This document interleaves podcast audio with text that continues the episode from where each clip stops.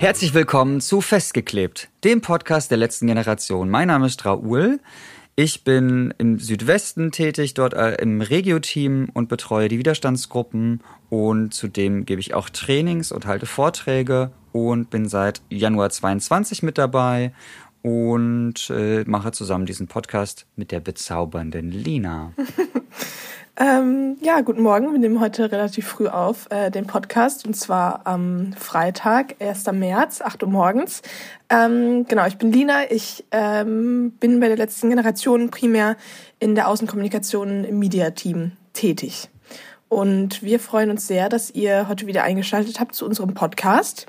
Heute soll es ähm, ganz, ganz viel um Strategiecamp geben, was stattgefunden hat. Raoul war da als rasender Reporter und hat ganz viele Stimmen eingefangen und ein paar Ausschnitte mitgebracht. Und darum äh, soll es heute primär gehen. Wir würden aber als erstes jetzt abgeben in die Presseschau, wo so jede alle zwei Wochen äh, sich nochmal so ein paar Themen spezieller angeschaut ähm, und für euch zusammengefasst werden. Viel Spaß dabei. Bis gleich. Hallo, hier ist Christina von der letzten Generation. Ich bin seit ungefähr eineinhalb Jahren dabei und vor allem in der WIG Krefeld-Mönchengladbach aktiv und spreche regelmäßig die Presseschau im Podcast. Es ist ein bisschen wie Glücksrad spielen, wenn Protestierende der letzten Generation für ihren zivilen Ungehorsam juristisch zur Verantwortung gezogen werden. Von einer Einstellung der Ermittlungen über Freisprüche, Geldstrafen bis hin zu Haft ist alles drin, je nachdem, wer beispielsweise eine Straßenblockade rechtlich bewertet. Dieses Justizglücksrad machen wir zum Thema unserer heutigen Presseschau, denn es gab interessante Entscheidungen von Gerichten und Staatsanwaltschaften. Aus Köln berichtet Report K von einem kuriosen Gerichtsverfahren gegen LG-Protestierende, die auf Rathausbalkone geklettert waren und dort mit großen Bannern für eine andere Klimapolitik demonstriert hatten. Report K. Der Rathausservice stellte daraufhin Strafanzeige gegen die Beteiligten wegen Hausfriedensbruch. Ein pikantes Detail, der Hausmeister, der den Antrag unterschrieb, setzte noch in Klammern dazu Antragsbefugter. Schau an. Dazu wurde nun am Amtsgericht Köln ein Verfahren eröffnet. Wie Report K berichtet, wies der Rechtsanwalt der Protestierenden vor Gericht darauf hin, dass der Strafantrag vom Hausmeister unterzeichnet war. Der ist aber gar nicht antragsberechtigt. Solche Anträge könne nur das städtische Rechtsamt stellen. Das war aber dazu nicht in der Lage, fristgerecht einen Strafantrag zu stellen. Vier Tage nach Fristablauf reichte das städtische Rechtsamt einen Strafantrag bei der Kölner Polizei ein. Das Verfahren endete mit der Einstellung. In Berlin haben etliche unserer Protestierenden zuletzt kurzfristige Vorladungen zu beschleunigten Verfahren nach Straßenblockaden erhalten. Dort gab es ja die Besonderheit, dass am Amtsgericht Tiergarten in 2023 extra zwei Sonderabteilungen für beschleunigte Verfahren für die LG erst eingerichtet und dann wieder geschlossen wurden, weil sie die erhoffte Beschleunigung nicht brachten. Aufgegeben hat die Staatsanwaltschaft Berlin die Idee mit den Schnellverfahren allerdings nicht, wie der Rechtshilfeverein Ratz e.V. schildert. So habe die Staatsanwaltschaft offenbar entschieden, Strafakten im Dezember 2023 unbearbeitet liegen zu lassen. Im Januar 2024 hat sie dann unter Geltung des neuen Geschäftsverteilungsplanes an die Vielzahl der nun zuständigen Abteilungen des Amtsgerichts Tiergarten Anklageschriften im beschleunigten Verfahren übersandt. Das zeigt schon, dass es nicht um die Beschleunigung von Verfahren ging. Ein wochenlanges Zurückhalten von Anklageschriften trägt wenig zur eiligen Verfahrenserledigung bei, so der Rechtshilfeverein Ratz. Während einige RichterInnen diesen Anträgen der Staatsanwaltschaft entsprachen und LG-Protestierende laut Ratz e.V. teils im Zehn-Minuten-Takt vorluden und verurteilten, reagierte eine Richterin mit einer klaren Absage. Die Staatsanwaltschaft habe versucht, sich einen genehmen Richter auszusuchen. Das sei ein Verstoß gegen Artikel 101 des Grundgesetzes, nachdem jede und jeder Angeklagte in Deutschland das Recht auf einen gesetzlichen Richter hat. Der Verstoß war laut dem Beschluss so schwerwiegend, dass gar kein Verfahren eröffnet werden konnte, weder beschleunigt noch normal.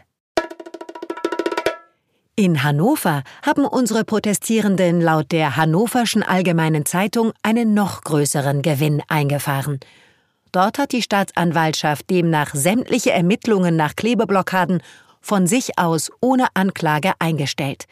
Bei einem Großteil der Blockaden haben die Strafverfolger laut der Zeitung gar keine Straftaten festgestellt. Ein Verfahren wurde wegen Geringfügigkeit eingestellt. Es hätten keine erheblichen Beeinträchtigungen von Verkehrsteilnehmern festgestellt werden können, und deshalb waren die Blockaden unter Abwägung mit dem Grundrecht auf Versammlungsfreiheit demnach zulässig. Die letzte Runde unseres Justizglücksrades handelt davon, dass einer unserer Protestierenden in Baden-Württemberg noch einmal von vorn am Glücksrad drehen darf und auch muss. Das Amtsgericht Freiburg hatte ihn nach Teilnahme an Straßenblockaden schon vom Vorwurf der Nötigung freigesprochen.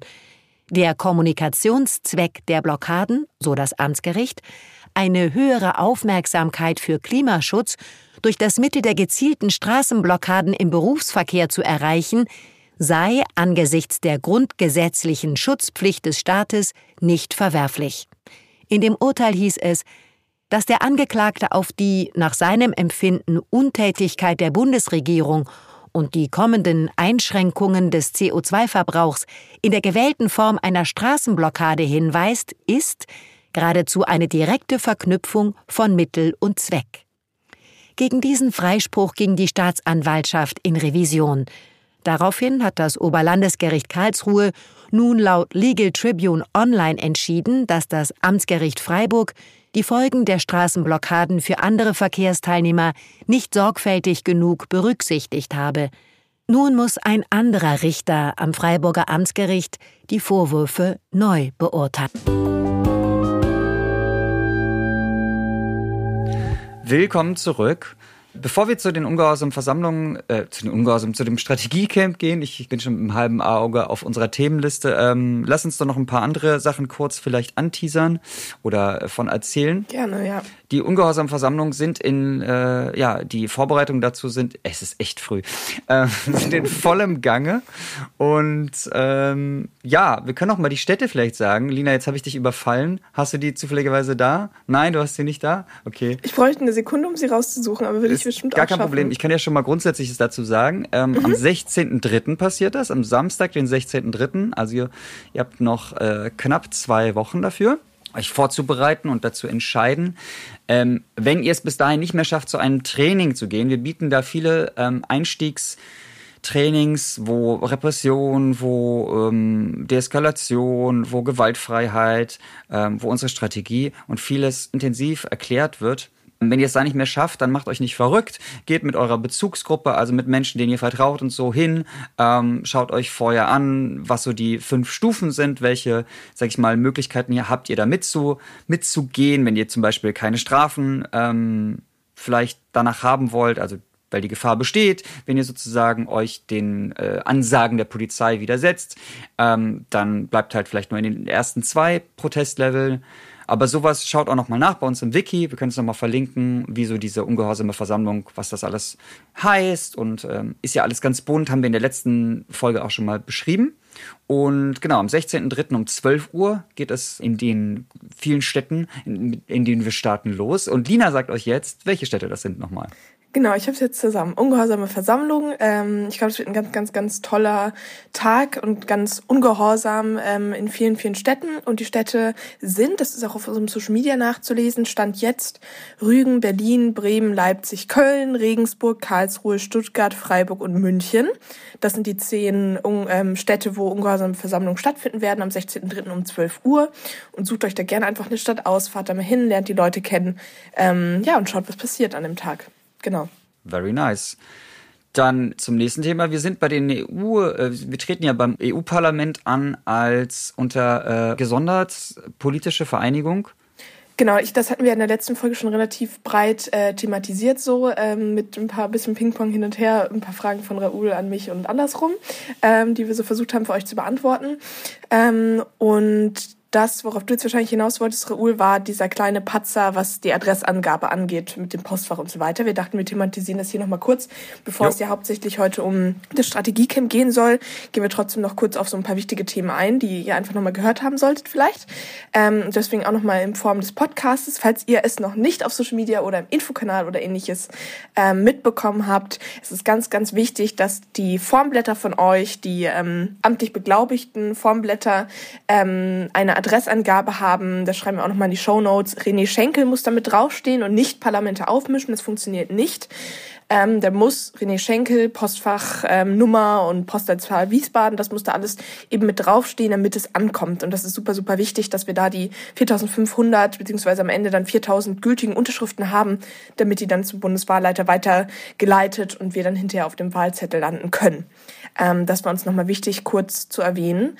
Genau, Raoul, du hast noch ein bisschen, noch ein bisschen mehr erlebt in den letzten Wochen. Karlsruhe und ähm, noch ein paar andere Proteste, Gerichtsverfahren. Willst du darüber noch kurz sprechen? Yes, äh, ich war in Karlsruhe mit dabei. Davon, dafür hatten wir auch äh, schön Werbung gemacht in unserem Podcast. Und ähm, das war super spannend. Es ging erst mal eine Stunde später los, weil ähm, unheimliche Sicherheitsbestimmungen dort auferlegt wurden und jede Person ich glaube, zehn Minuten da durchsucht wurde und alles und äh, Leibesvisitation. Ach, und ja, ja, also ich habe das dann auch dort ein bisschen vor Ort ähm, auf die Schippe genommen, weil es schon wirklich übertrieben war. Es gibt auch keinen Gerichtsprozess der letzten Generation, wo irgendwas groß passiert wäre, dass man irgendwie, dass Leute Konfetti geworfen hätten oder dass ja. sie irgendwie mhm. sonst krass den Prozess gestört hätten. Deswegen finde ich das so super übertrieben. Aber es ist halt da, es fängt die Repression ja auch schon an, um die Leute zu mhm. verschrecken, dass sie einen Ausweis da zeigen müssen, damit sie, falls sie auch nur aufstehen in einem Prozess, was erlaubt ist, dass sie da äh, direkt auch ähm, natürlich danach belangt werden können und alles. Ähm, ja. So funktioniert unser Staat. Naja, auf jeden Fall ähm, haben wir uns draußen ein, eine schöne Zeit gemacht. Die Leute, die nicht mehr reinkamen, weil super viele Leute da waren aus zehn Widerstandsgruppen, also sogar aus Leipzig und Berlin waren Leute da, aber dann aus Freiburg, Karlsruhe, Mannheim, Heidelberg, Darmstadt und so weiter. Ich krieg sie gar nicht mehr alle zusammen. Und es war sehr schön. Wir haben dort irgendwie, wir haben danach noch einen Protestmarsch gemacht, was super witzig war, weil wir hatten den vorher angekündigt auf allen Kanälen. Ähm, wir haben dort mehrmals von erzählt und die Polizei wusste trotzdem von nichts. Die stand dort und dann waren wir dann um zwei nochmal auf der Straße einen Protestmarsch. Wir haben ihn extra vorher angekündigt, damit die Polizei sich darauf einstellen kann, damit die Leute umfahren können, etc. So, weil es ein symbolischer Protestmarsch war und trotzdem Polizei wusste von nichts. Wir haben aber dann sind gleich hin die Polizeikontakte und haben äh, uns gleich vorgestellt und ähm, die Beamten, die dann äh, hinkamen, haben auch sehr, sehr nett reagiert und dann hat, kam, fuhr ein Wagen vorne weg vom Zug und ein Wagen hinten und dann kam irgendwann ein Einsatzleiter und dann haben wir mit dem nochmal kurz geredet, aber es hat dann alles soweit gut geklappt. Ich glaube, dass die Traktorenproteste uns da vielleicht auch was Gutes getan haben, weil man nochmal dann sieht, okay, das ist der radikale Flankeneffekt in eine andere Richtung jetzt gerade. Und ähm, insofern war das ein total erfüllter Tag. Abends gab es noch Küche für alle, Küfer, ähm, wo schön gekocht wurde, wo sich darüber ausgetauscht wurde. Der Mensch, der ähm, dort vor Gericht stand, ähm, hat sich sehr bedankt über die, ja, die Solidarität, die Unterstützung der Leute und letztendlich vielleicht auch das Wichtige für euch, oder das habt ihr vielleicht auch mitgelesen, ähm, letztendlich hat sich das Gericht nicht wirklich zu was entschieden. Sie hat es zurückgegeben ans Amtsgericht mit dem Hinweis, dass der Richter, der ähm, ja damals freigesprochen hatte, dass der zu wenig, zu wenig ins Detail gegangen wäre. Also das heißt, dass jeder Autofahrende muss abgewogen werden, konnte der umfahren, wie wichtig war der Termin, so, wie lange stand der im Stau? Dass es also jedes einzelne abgewogen werden muss. Und was das eigentlich heißt in Gänze, das heißt, dass alle Gerichte sich jetzt doch mal viel, viel intensiver damit beschäftigen müssen und jeden einzelnen Zeugen und jeden einzelnen Geschädigten laden müssen. Und ähm, die Frage ist, ob das passiert oder ob sie dann eher sagen, okay, dann stellen wir vielleicht viel in größerem Stil ein, was ja auch gerade passiert. Aber ich glaube, das Ganze zusammenfassend, auch wie die Lage ist, ist, äh, es ist ein Lottospiel. Wir hatten ja auch ein großes Glücksrad dort, wo du dir quasi deine Strafe für den nächsten Protest ähm, eher drehen konntest, von Freispruch über Sozialstunden bis hin zu äh, Präventivgewahrsam. Genau. Und das ist quasi, es ist einfach relativ willkürlich. Das Gesetz ist halt sehr weit auslegbar und äh, das nutzen auch unsere RichterInnen das gehört zur Demokratie auch mit. Auf der anderen Seite ähm, heißt das aber auch, dass, dass die Urteile, glaube ich, immer politisch sind. So würde ich das sehen. So und ähm, das finde ich dann schon ein bisschen bedenklich. Also weil da auch viel mit zweierlei Maß einfach gemessen wird. Gerade wenn man jetzt so die, sich die Traktorenproteste anschaut, wie dort wirklich unterbrochen wird ähm, der Alltag und wie dort die Verfolgung, danach die Strafverfolgung äh, sehr, sehr gering bis manchmal gar nicht ist. Also das ist schon interessant. Und dabei sind es ja nicht unbedingt mehr Menschen, es sind einfach nur dickere Panzer um die Menschen, jetzt mal übertrieben gesagt. Anyways, es gab noch einen anderen schönen Protest in Kiel, also an der Grenze zu Straßburg, zu Frankreich, ein Protest zusammen mit Riposte Alimentaire. Die sind aus der äh, Denova, äh, oh Renovation, ja. Die, ja. Richtig. Ich kann kein Französisch. Es tut mir leid. Auf jeden Fall sind die auch im A22-Netzwerk, wo wir mit vielen anderen ähm, Protestgruppen auf der ganzen Welt vernetzt sind. Und da gab es jetzt einen gemeinsamen Protest. Die sind von Frankreich äh, losgelaufen mit einem Banner in einem Protestmarsch. Wir sind von Deutschland gekommen. Und es haben sich zwei Leute auch abgeseilt von der Brücke und es ging quasi gegen die tödliche Erderhitzung. Willst du noch mal kurz sagen, welche Brücke das war? Weißt du das? Oh Gott, ich weiß sie gerade. Ich habe es nicht im Kopf. Es gibt auf jeden Fall so eine Brücke, die das verbindet, Deutschland und Frankreich. Genau. Da gibt's mehrere. Mhm. Da gibt's mehrere Brücken und so.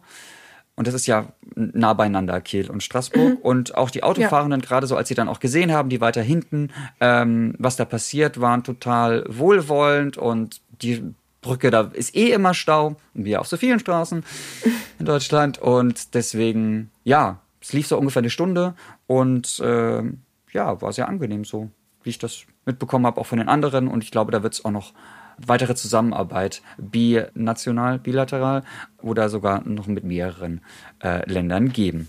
Yes, das dazu. Yes. Jetzt äh, sind wir auch schon fast äh, endlich dann beim Strategiecamp und ein paar Eindrücken von dort äh, angekommen. Einige Aufnahmen vom Strategiecamp haben nicht so die beste Qualität, sage ich jetzt mal. Raoul, du weißt ja so ein bisschen besser, wie das da gelaufen ist.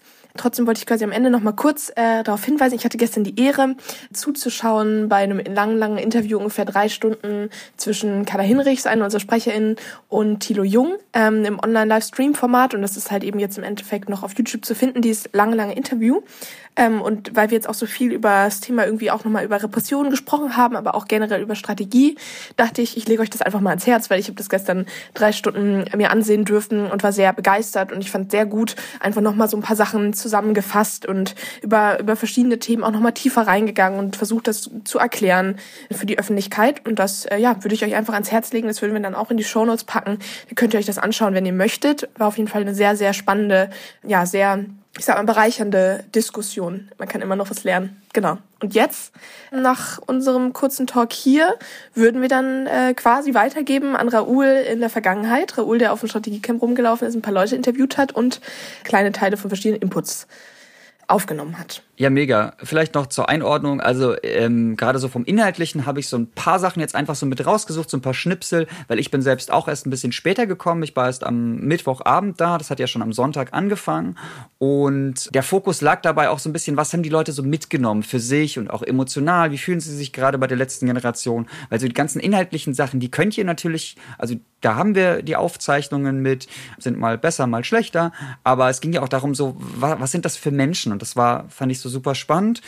Das Ganze hat stattgefunden im BCI Begegnungscamp Immenreuth. Die ähm, Menschen dort vor Ort haben auch gar kein Problem damit genannt zu werden und stehen voll hinter uns und ähm, das war wunderschön in der Idelle, in der Oberpfalz in Bayern und rundherum gefühlt nichts. So ein kleiner Basketballplatz, da waren irgendwie so Tiere, Truthähne und irgendwie Ziegen und Pony habe ich gesehen und äh, Hühner, die da drum gelaufen sind und alles. Und es war also wirklich, wirklich sehr schöne Begegnungsstätte, sag ich mal so, ja. Und da gab es von, von einer Party am Abschluss über tolles Essen, ähm, natürlich wieder von unserem Küfer-Team. Danke an euch, Shoutout. Und den Rest erzählen jetzt, glaube ich, einfach auch die Leute in den Interviews. Und dabei viel Spaß und dann hören wir uns nochmal ganz am Ende. Bis denn. Hallo Ben. Wie schön, dass ich dich hier treffe. Immer noch beim Strategiecamp. Heute ist der letzte Tag. Gestern war die Party. Ja, jetzt geht's ans Aufräumen. Wir sitzen hier gerade beim Frühstück. Kannst du kurz so ein bisschen beschreiben, wie wir uns hier optisch auch befinden, so von, von der Umgebung und wie es dir gerade geht? Hi Raul. Ja, wir sitzen gerade so im gemeinsamen Arbeitsspace, würde ich sagen. Hier stehen überall Tische rum. Hier haben in der letzten Woche haben hier ganz viele, glaube ich, Arbeitsgruppen stattgefunden. Hier wurde gemeinsam einfach konstruktiv an Projekten gearbeitet und ähm, war aber zeitgleich auch einfach ein schöner Ort, glaube ich, um auch irgendwie in Gesellschaft zu sein und ja, wenn du so über die, über die Räumlichkeit an sich sprichst, ist auf jeden Fall was halt wunderschön ist, dass wir eine ganz große Fensterfront hier haben und einfach einen tollen Blick so auf die Wälder. Genau, das ist so der, der Ort, an dem wir sind und ja, mir geht's gut. Ich bin erschöpft auf jeden Fall. Ich merke, das war eine volle Woche mit auf jeden Fall viel, viel wichtigen Dingen, Input, Menschen kennenlernen. Ähm, total viel gelernt und ausgearbeitet. Ja, aber ich freue mich auch ein bisschen jetzt auf mal wieder im eigenen Bett schlafen und ja. Sehr cool. Danke für den ersten Eindruck. Hast du irgendwie ein Highlight gehabt?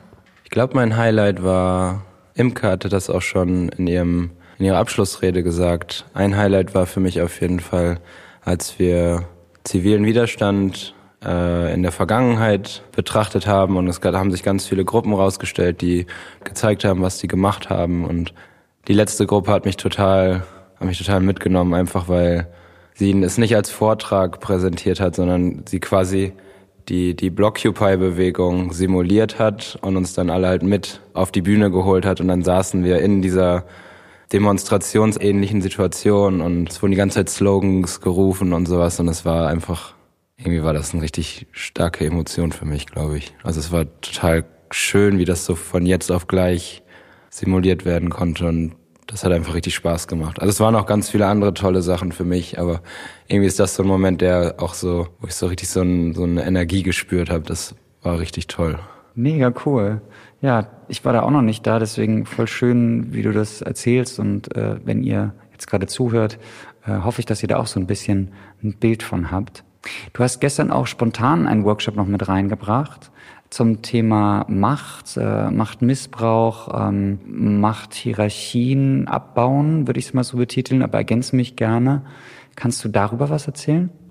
Ja, also ich glaube, der Kontext davon ist, dass ich seit Jahren sehr viel in Gemeinschaften und sowas Machtprozesse und auch Kommunikationsprozesse begleite und mal als teilnehmende Person und mal halt auch das anleitend und das Ziel gestern war eigentlich, einen Bezug zum Thema Macht herzustellen, ohne einen Input zu geben, also ohne thematisch zu erläutern, was Macht ist, sondern halt wirklich zu, darauf zu vertrauen, dass wir alle schon wissen in uns, wie wir uns zu Macht fühlen, ob wir uns ohnmächtig fühlen oder ob wir uns bemächtigt fühlen.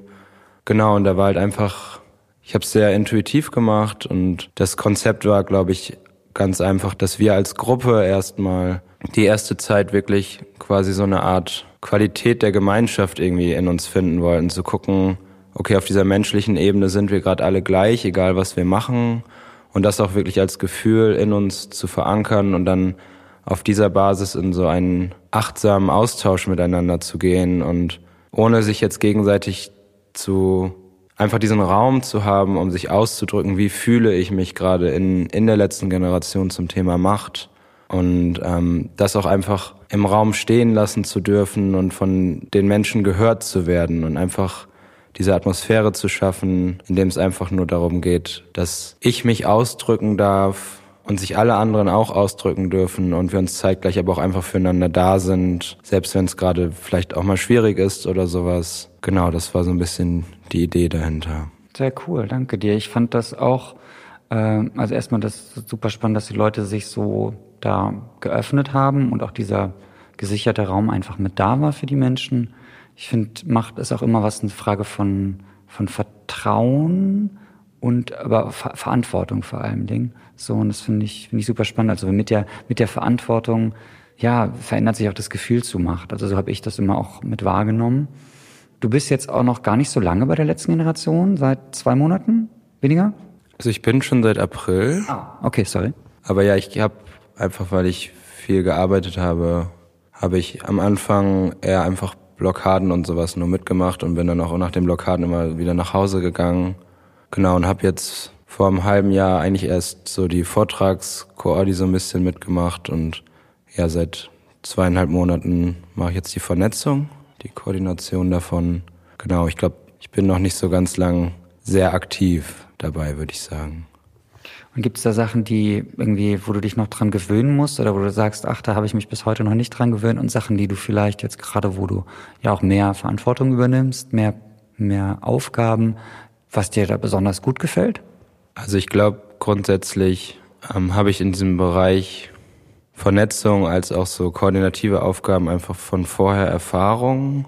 Und ich merke gerade total eine Dankbarkeit dafür, dass ich halt viel Prozessarbeit und sowas gemacht habe und fühle mich deswegen in, in der Rolle eigentlich ganz wohl, als dass ich meine Aufgabe eigentlich darin sehe, halt Kommunikationsprozesse zwischen AGs und verschiedenen Ebenen einfach zu verbessern und ähm, merke da irgendwie einen total großen Anspruch auch und ein voll schönes Gefühl, habe auch das Gefühl, es funktioniert eigentlich ganz gut. Es ähm, halt einfach diese Kommunikationsflüsse laufen und wenn Konflikte da sind oder sowas, dass wir da irgendwie diesen Konsens miteinander finden können, wie wir zusammenarbeiten wollen, wie wir produktiv sind, aber zeitgleich uns auch irgendwie menschlich gesehen fühlen. Da bin ich total dankbar für und ich finde auch Vernetzung ist für mich seit langem schon einfach total die Herzensangelegenheit, weil es weil ich es einfach so unglaublich wichtig finde, auch in verschiedenen Institutionen, Bewegungen einfach in einem ehrlichen Austausch miteinander zu bleiben. Und für mich das in meinem Demokratieverständnis eigentlich die Bedingung ist, dass wir uns aus unterschiedlichen Perspektiven begegnen und uns auch ein bisschen Zeit nehmen, einfach um uns abzutasten, gucken, wo stehen wir und dann einfach auch gemeinsam in diesen Prozess gehen können, von, ja, wenn eine Ungerechtigkeit da ist, lass uns das gemeinsam angehen und dann auch die verschiedenen Wege zu gucken und zu wertschätzen. Und ja, das finde ich total wichtig einfach und bin voll dankbar und fühle mich auch voll gut aufgehoben einfach in dieser Arbeit.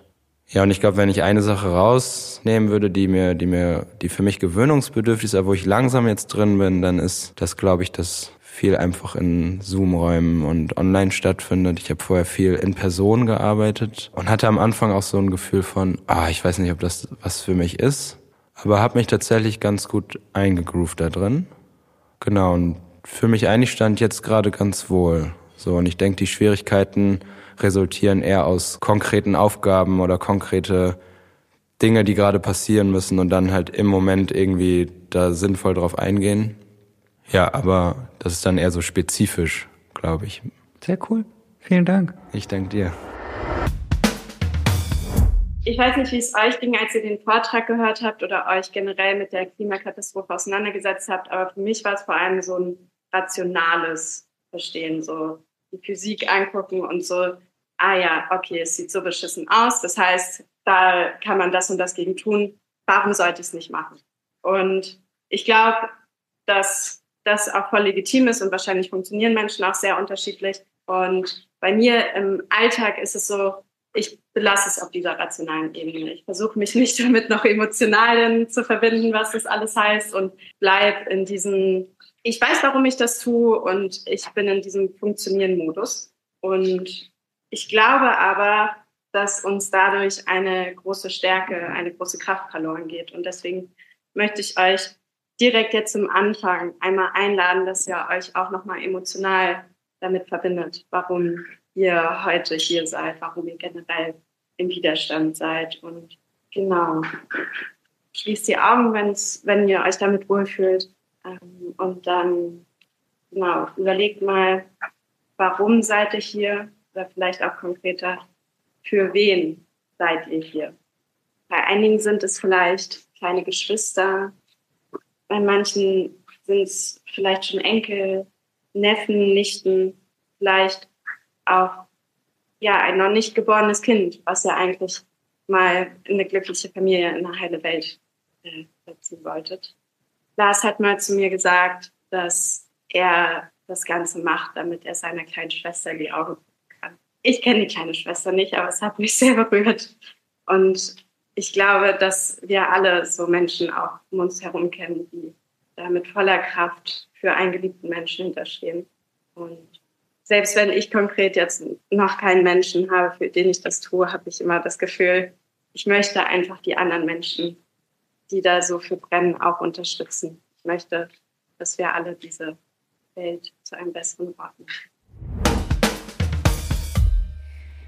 So, wir haben heute Freitag, äh, Datum habe ich vergessen, so sehr bin ich schon im, im Strategiecamp-Modus. Wir sind hier immer noch ähm, im tiefsten Bayern und ich habe jetzt äh, Indigo vor mir sitzen.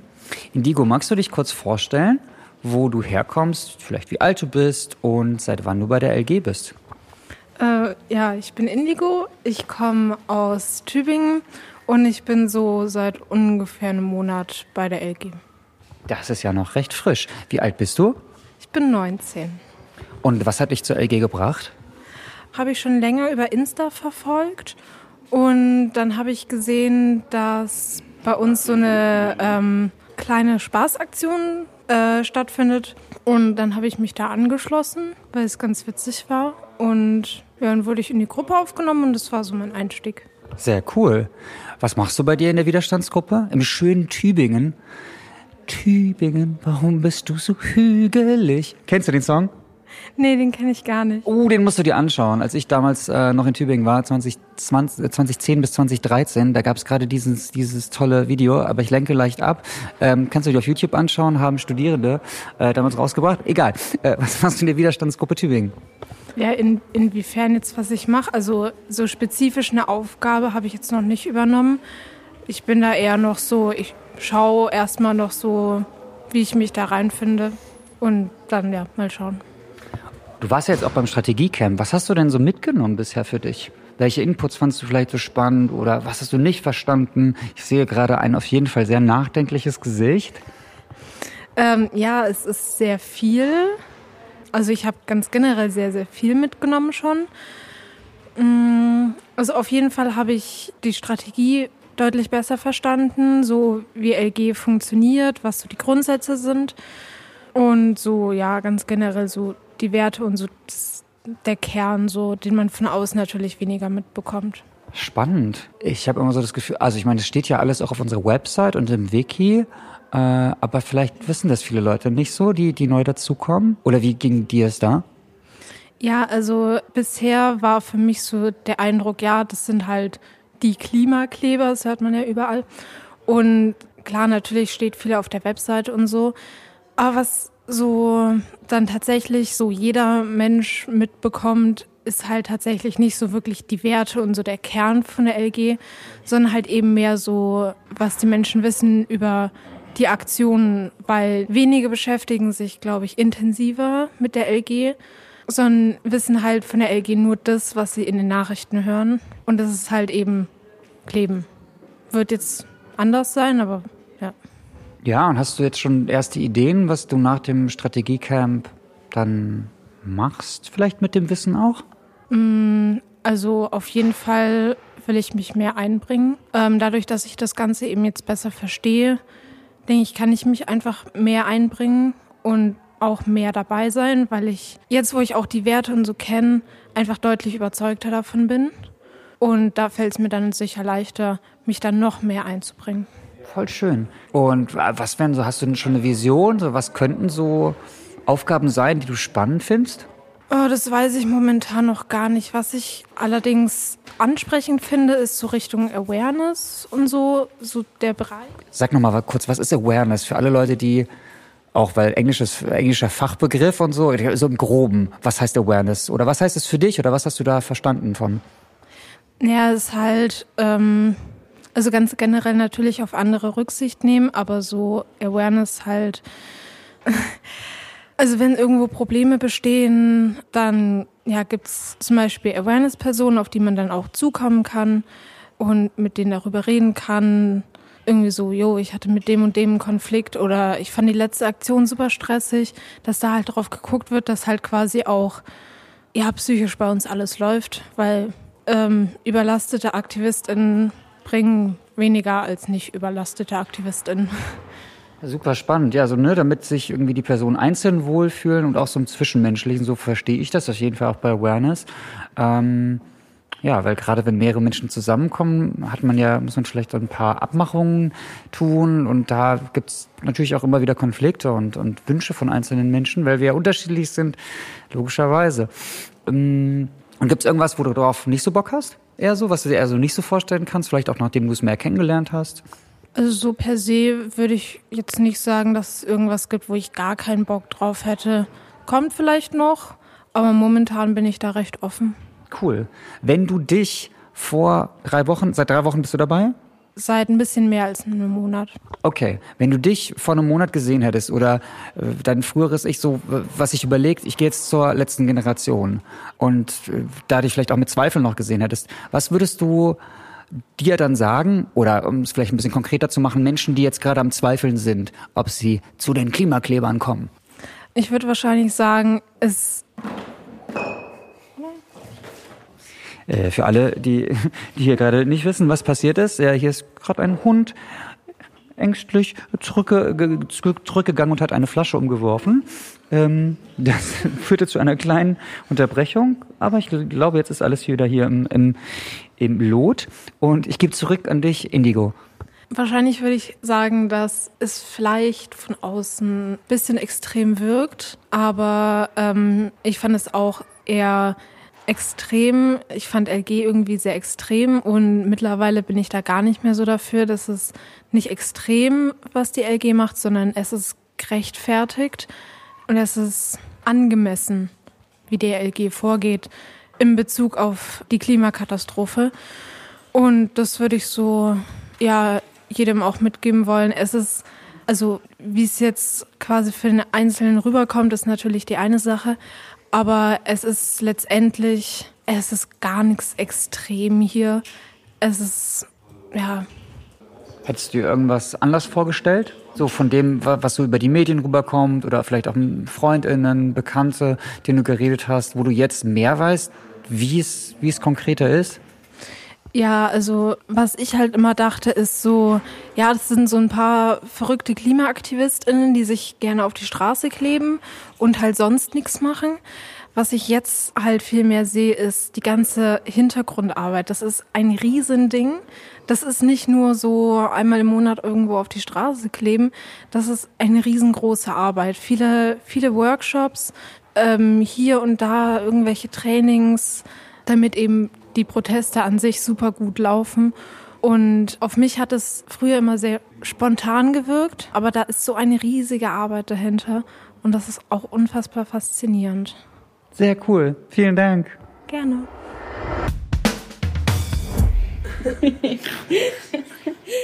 Während die Polizei schon die ersten ungehorsamen Versammlungen versucht aufzulösen, werden an anderer Stelle Versammlungen erst begonnen.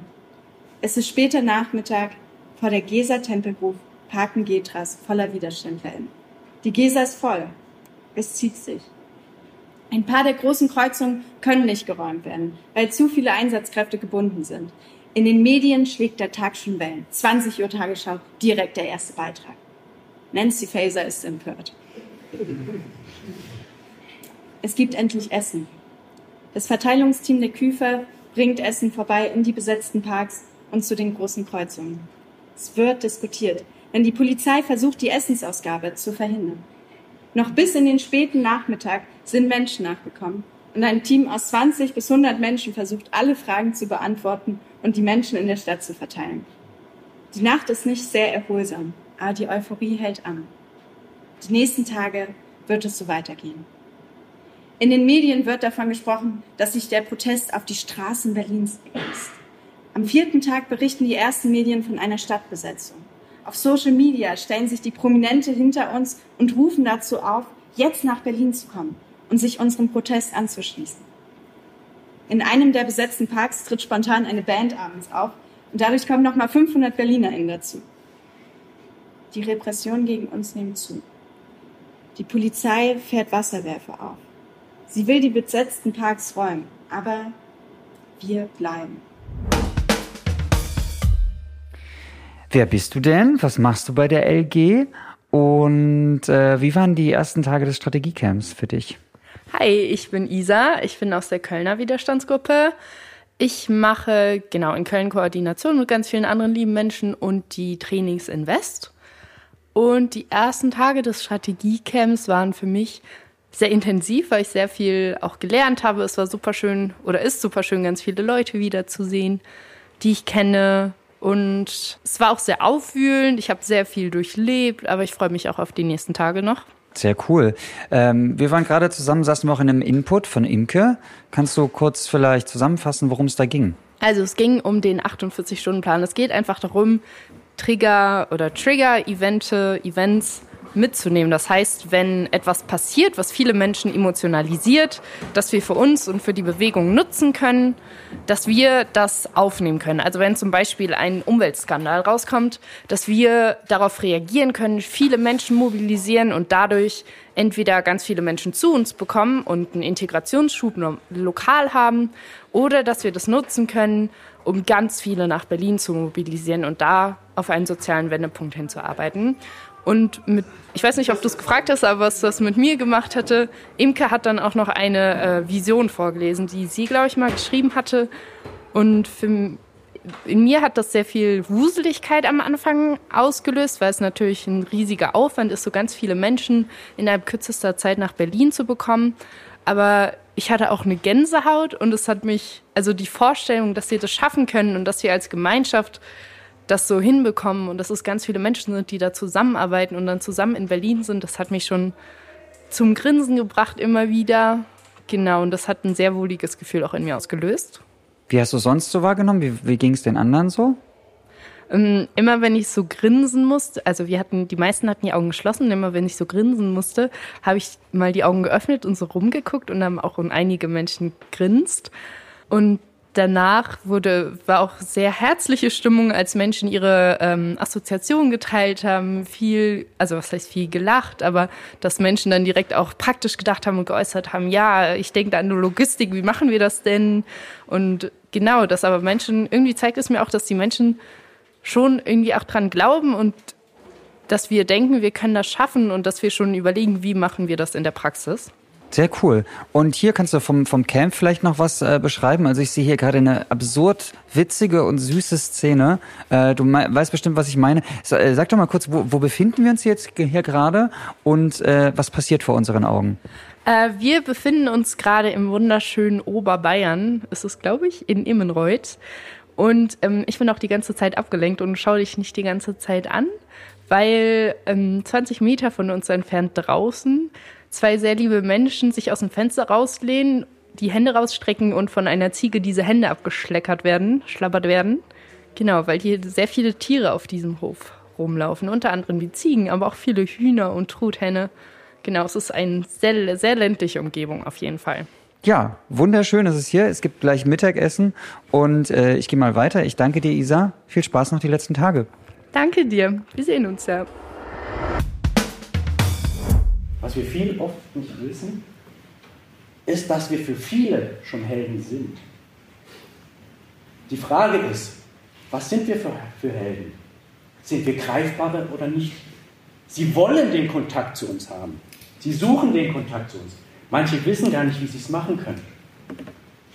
Wenn wir zum Beispiel in der Kirche sitzen und eine Predigt gemeinsam mit uns von der letzten Generation gemacht wird, dann sind viele Menschen, die da drinnen sitzen, die nicht wissen, wie gehe ich da hin. Ich gehe nicht einfach zum Vortrag. Nein, aber die sind hier bei mir. Ich kann sie anfassen, ich kann mich mit denen unterhalten, ich kann mit denen reden. Dann sind sie greifbar. Und dann können sie mit uns gehen und auch zu einem Helden werden. Percy. Wie schön, dich hier wieder zu sehen. Wir kennen uns ja auch schon sehr, sehr lange im Südwesten. Ähm, sag doch mal, was, was äh, machst du bei der letzten Generation? Wie bist du da reingekommen? Und äh, wo befinden wir uns hier gerade räumlich jetzt ganz äh, lokal gesehen? Ja, hallo, ich bin Percy. Ich bin 44 Jahre alt geworden gestern. Oh, und Glückwunsch nachträglich. Dankeschön.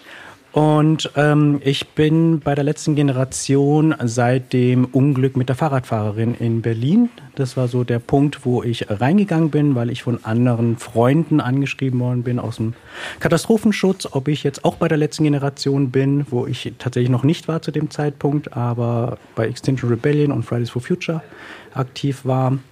Und dann habe ich mich viel stärker informiert, hatte mit der leitenden Notärztin ähm, über zwei Ecken Kontakt gehabt sozusagen und konnte das nachvollziehen, was da vor Ort war und hatte mich dann entschieden, zum Vortrag zu gehen, um da nochmal genauer reinzuschauen. Genau, mittlerweile bin ich Koordi von der Widerstandsgruppe Tübingen-Reutlingen und Koordi in der Vernetzung von der letzten Generation.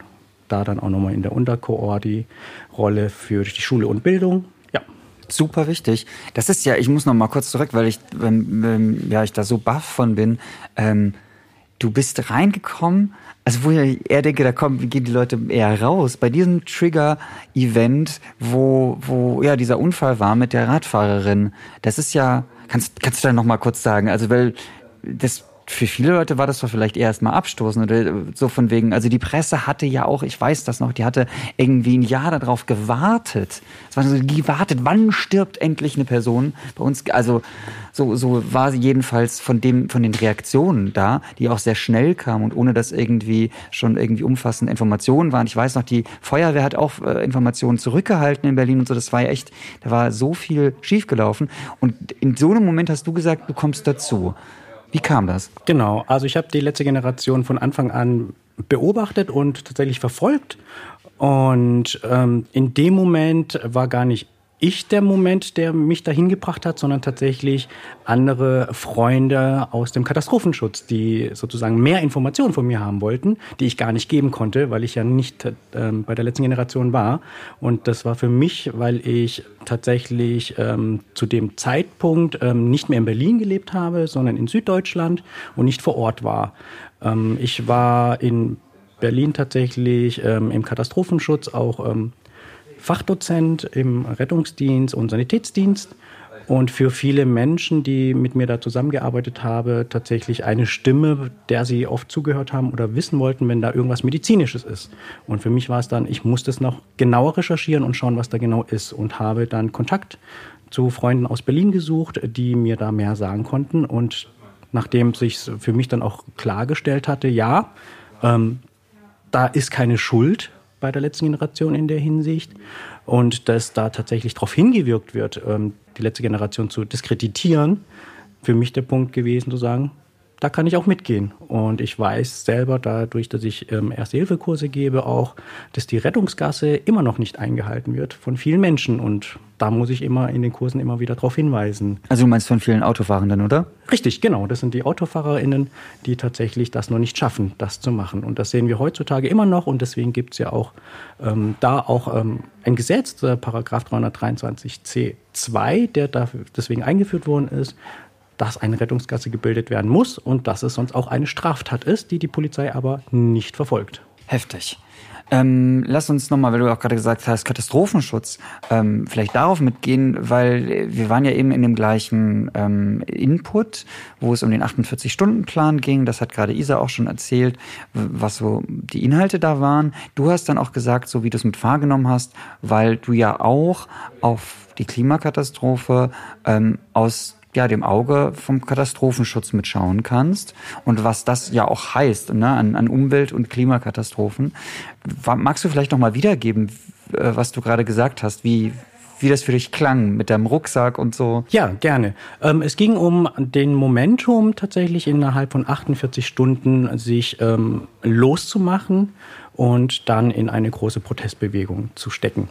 Ähm, für mich ist sowas bekannt aus dem Katastrophenschutz. Das heißt, wir wissen, wie wir uns vorbereiten, was schon gepackt ist, was wir brauchen, wenn eine Katastrophe passiert. Das heißt, wir schnappen uns die Sachen und können dann einfach bereit sein. Wir werden die Fahrzeuge besetzen und dann haben wir eine Struktur, wie das Ganze abläuft. Und ja, das heißt, wir geben eine Rückmeldung, wann sind wir bereit, einen Zeitraum ein bis zwei Stunden oder innerhalb von sechs Stunden oder erst in einem Tag, sodass wir dann nachrücken können. Ja, und das ist auch hier so, dass wir sozusagen Strukturen dafür brauchen, die wir aufbauen, damit die Menschen, die danach mitwollen, dann auch koordiniert tatsächlich und dann bereit sind für so eine Mobilisierung. Hier als Beispiel beim Ahrtal, da waren ganz viele Menschen, die bereit waren zu helfen und zu unterstützen. Und aus dem Katastrophenschutz sind wir da hingegangen, wurden darauf vorbereitet, sind angefahren und haben dann ein Chaos vorgefunden, weil die Menschen gar nicht wussten, wie gehe ich, wie, wie kann ich da anfahren, wo braucht es jetzt gerade Hilfe. Und dann wurden auch ganz viele Straßen oder Sachen blockiert, sodass da gar nicht ähm, rangegangen werden konnte. Und genau diese Organisation, die brauchen wir hierfür. Das ist ja dann super spannend. Äh, Imke hat ja gerade schon ein bisschen erzählt, es war auch genau über dieses Chaos, was da teilweise da entstehen kann und so weiter. Da ähm, würde mich interessieren, wie siehst du uns da aktuell? Wie sind wir aufgestellt als letzte Generation? Und wo kann man noch ähm, an Stellschrauben drehen? Also tatsächlich ist jetzt einmal die Idee da, dieses Momentum dann tatsächlich zu nutzen und dann dorthin zu fahren. Wo wir weiter ähm, denken müssen und uns überlegen müssen, ist tatsächlich uns eine Struktur aufzubauen, damit die Menschen dann ein Paper in der Hand haben und wissen, das und das kann ich tatsächlich ähm, mitnehmen, das brauche ich vor Ort. Ähm, und vor Ort brauchen sie dann auch, wo sie dann hingehen können, wo sie sich melden können, was dann gemacht werden, wo werden Treffpunkte sein, wo werden Proteste sein, damit sie koordiniert dann da auch hingeleitet werden können. Okay, aber das klingt ja schon erstmal nicht so schlecht, was wir haben. Ja, tatsächlich ist es sehr gut und in der Hinsicht müssen wir quasi ein bisschen feinjustieren und dann können wir das sehr gut nutzen. Sehr cool. Wie, wie schaffst du das, dass, dass quasi, dass das immer aufrechterhalten ist? Also, weil ich meine, das ist ja, es klingt ja so, als wäre man doch so dauerhaft in einer Alarmbereitschaft und einerseits irgendwie sein Leben entspannt führen zu können, sag ich mal, und andererseits ja auch eine gewisse Awareness, und eine Achtsamkeit dafür zu haben, dass es jederzeit kommen könnte, sowohl bei dir im Katastrophenschutz als auch bei der letzten Generation. Ähm, beim Katastrophenschutz ist es tatsächlich, indem wir fortbilden. Das heißt, es, die passieren regelmäßig und wir machen Übungen. Also das wäre auch eine Möglichkeit, die wir hier machen könnten mhm. tatsächlich. Das heißt, wir üben dieses, diese Fälle. Ähm, Gerade im Katastrophenschutz, ich bin ja auch in verschiedenen Einsätzen schon gewesen, wo wir warten müssen und genau auf sowas müssen wir uns dann vorbereiten und dann auch üben, schauen, wie funktioniert das, klappen die Sachen, die wir uns überlegt haben. Ja, als Beispiel, wie baue ich mir ein großes Zelt auf, wo können die Menschen ihre Zelte aufbauen, dass wir tatsächlich so nach und nach solche im kleinen Bereich erst anfangen und dann nach und nach vergrößern und sagen, okay, so würde das aussehen. Super spannend. Und weißt du, wie man das bei der letzten Generation üben könnte? Ich denke tatsächlich kann man in den kleinen Widerstandsgruppen sich überlegen, okay, wie sieht es aus? Wir überlegen uns mal einen Tag und nehmen mal ein paar Zelte, bauen die dann auf und dann laden wir vielleicht vielleicht ein, zwei Menschen ein und schauen, ah, würde das funktionieren oder nicht? Und dann kann man das ähm, weiter ausbauen und sagen, ja, wir fahren mal gemeinsam zu einer anderen Stadt und nehmen mehrere Widerstandsgruppen zusammen, nehmen uns ein größeres Feld, wo wir dann gemeinsam da zelten, da dann vielleicht auch kochen oder schauen, wie kriegen wir dann das Essen dahin. Ja, also da geht es ja dann um mehr als nur ein Zelt aufbauen tatsächlich. Wo sind Toiletten, wo können wir hingehen, wo ähm, können wir essen, wie können wir uns da versorgen. Und das vielleicht dann über das Wochenende, so dass wir tatsächlich mal eine Übungssession haben. Meinst du, es könnte auch mal zu einer Situation kommen, wenn wir Stichwort Ahrtal, ja, ähm, die Situation haben, wir haben diese große ähm, Katastrophe, die vielleicht auch durch die Klimakatastrophe ausgerufen, äh, aus, ausgelöst wird und dass du dann tatsächlich dich auch entscheiden musst, entscheiden musst zwischen jetzt Katastrophenschutz, 48 Stunden oder halt so schnell du kannst damit hingehen oder mit uns die Leute auf die Straße zu mobilisieren. Hattest du das schon mal oder könntest du dir das vorstellen, dass das passieren kann, dass du dich da zwischen den beiden Stühlen entscheiden musst? Oder lässt sich das auch verbinden? I don't know. Ähm, die Entscheidung hatte ich tatsächlich noch nicht, aber ich denke, dass sich sowas durchaus verbinden lassen kann. Ähm, die Überlegung ist ja in dem Moment, okay, worum geht es gerade? Wenn eine Katastrophe vor Ort ist, muss ich ja auch Entscheidungen treffen. Wo, ähm, wo haben wir unseren Plan? Also ich bin auch Gruppenführer, das heißt, ich muss mir überlegen, wo können wir denn hinfahren? Wo gehen wir hin? Wo bauen wir die Sache auf, so dass wir sicher selber safe sind? Und das heißt, wir müssen erstmal auf uns schauen, dass wir sicher sind und dann können wir erst in die Hilfe übergehen in dem Moment.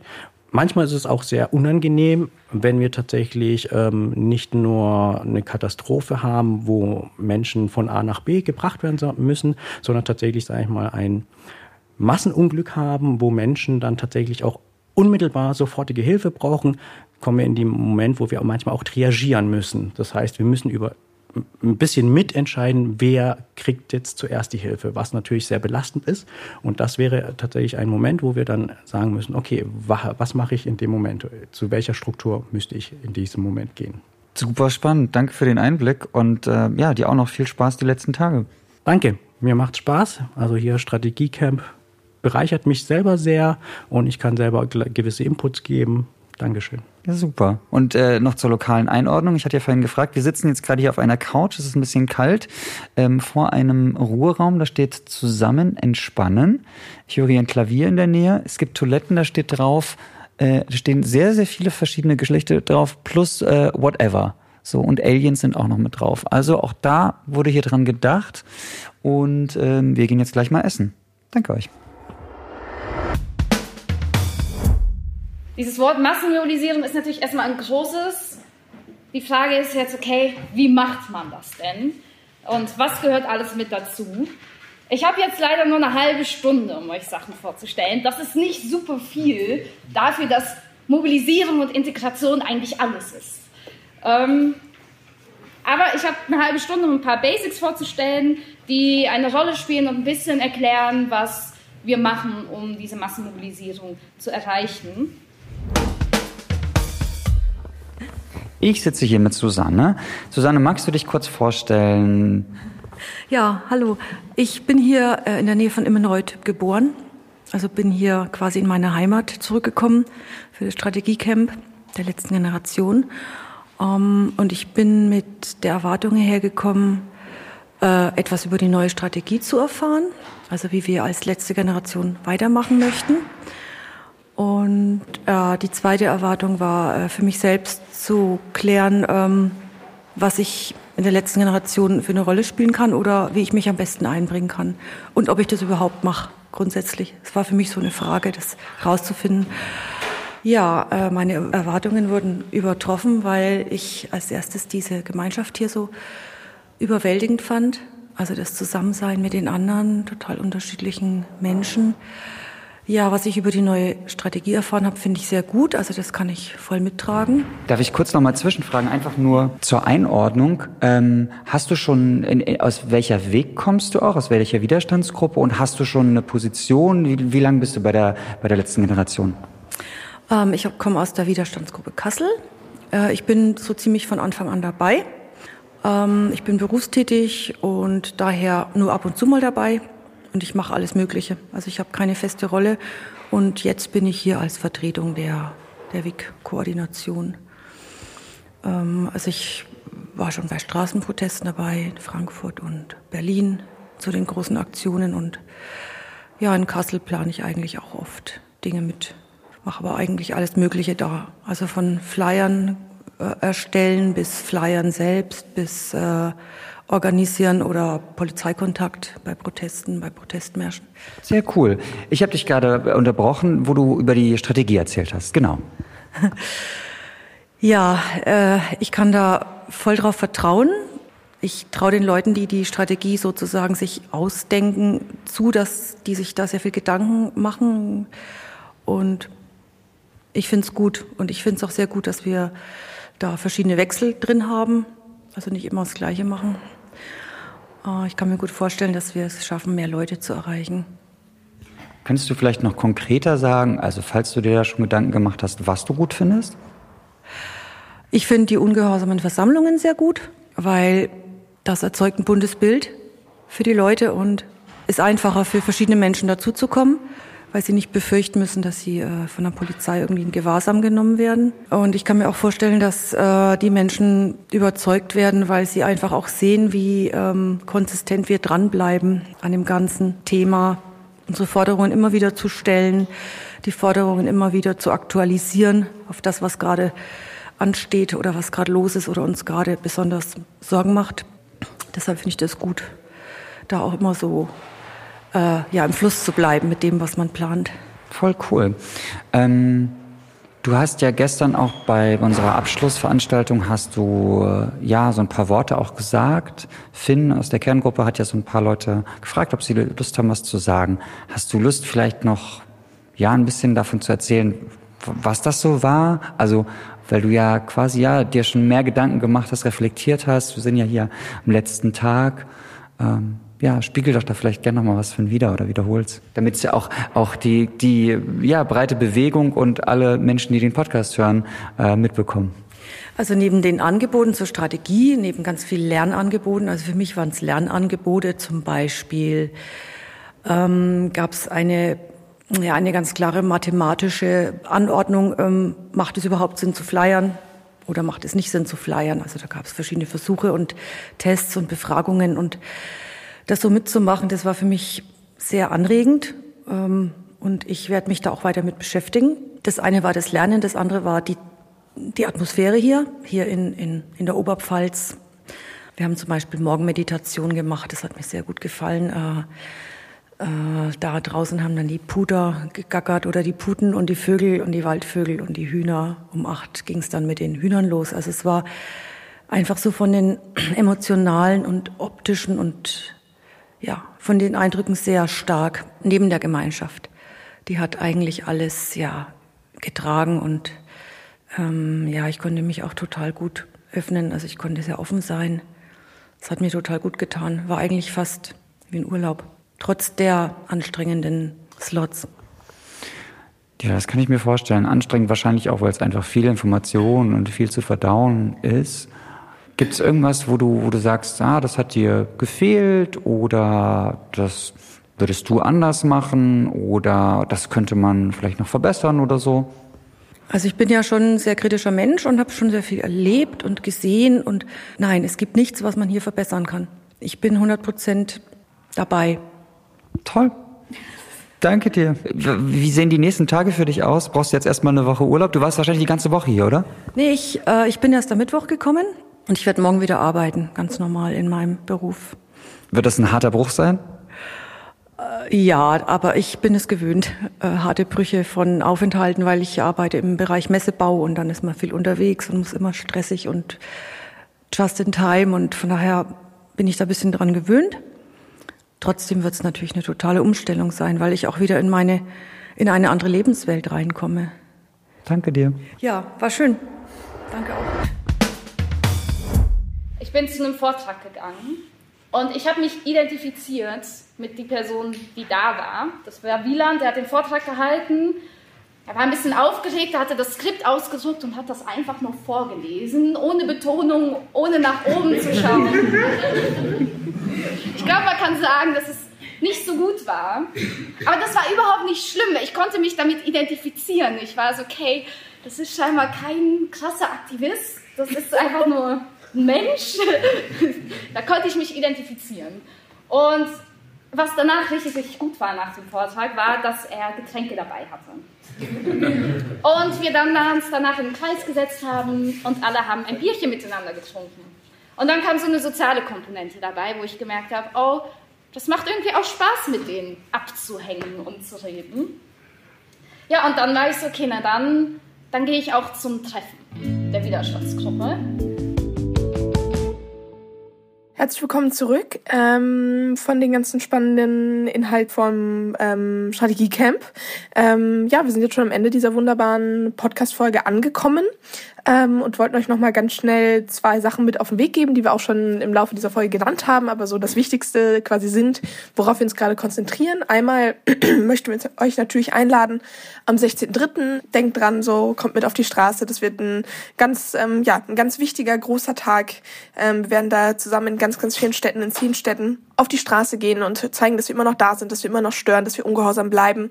Und die zweite Sache, ähm, ja, sammelt Unterschriften oder unterschreibt selbst, wenn ihr es noch nicht gemacht habt. Die Frist ist verlängert bis zum 9.3.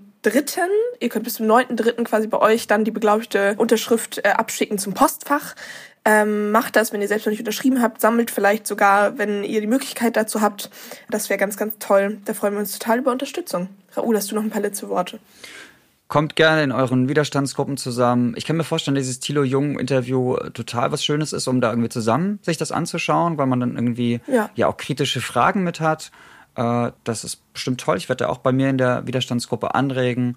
Und ja, also ich hoffe, ihr hattet alle eine, eine schöne, ungehorsame Versammlung. Und in Zukunft, ähm, ja. in Zukunft am, am 16.03. Und äh, wenn ihr da Fragen habt, wendet euch wie immer an eure WIC-Cordis, an eure AGs, an eure Regio-Teams oder auch hier beim Podcast könnt ihr an podcast at letztegeneration.org schreiben. Bis denn. Bis dann. Ciao, ciao.